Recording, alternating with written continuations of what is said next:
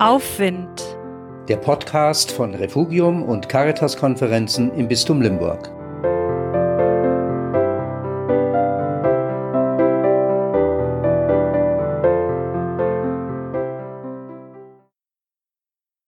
Wohin bloß mit den Abergeistern, mit Leuten, die immer Aber sagen?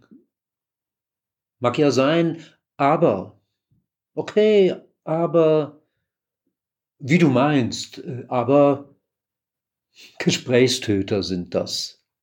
Leute, die immer nur Einwände haben, immer ein Haar in der Suppe finden, immer dagegen sind. Sie vergiften die Atmosphäre und zerstören das Miteinander. Ich bin der Geist, der stets verneint, sagt Mephisto in Goethes Faust. Was sich dagegen tun lässt? Ich finde, dem Nein ein Ja entgegenrufen. Ja zum Miteinander statt zum Gegeneinander.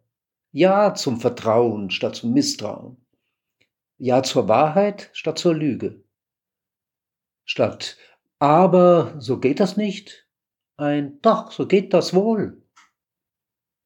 Unsere Welt braucht so dringend Ja-Sager statt Nein-Sager, finde ich.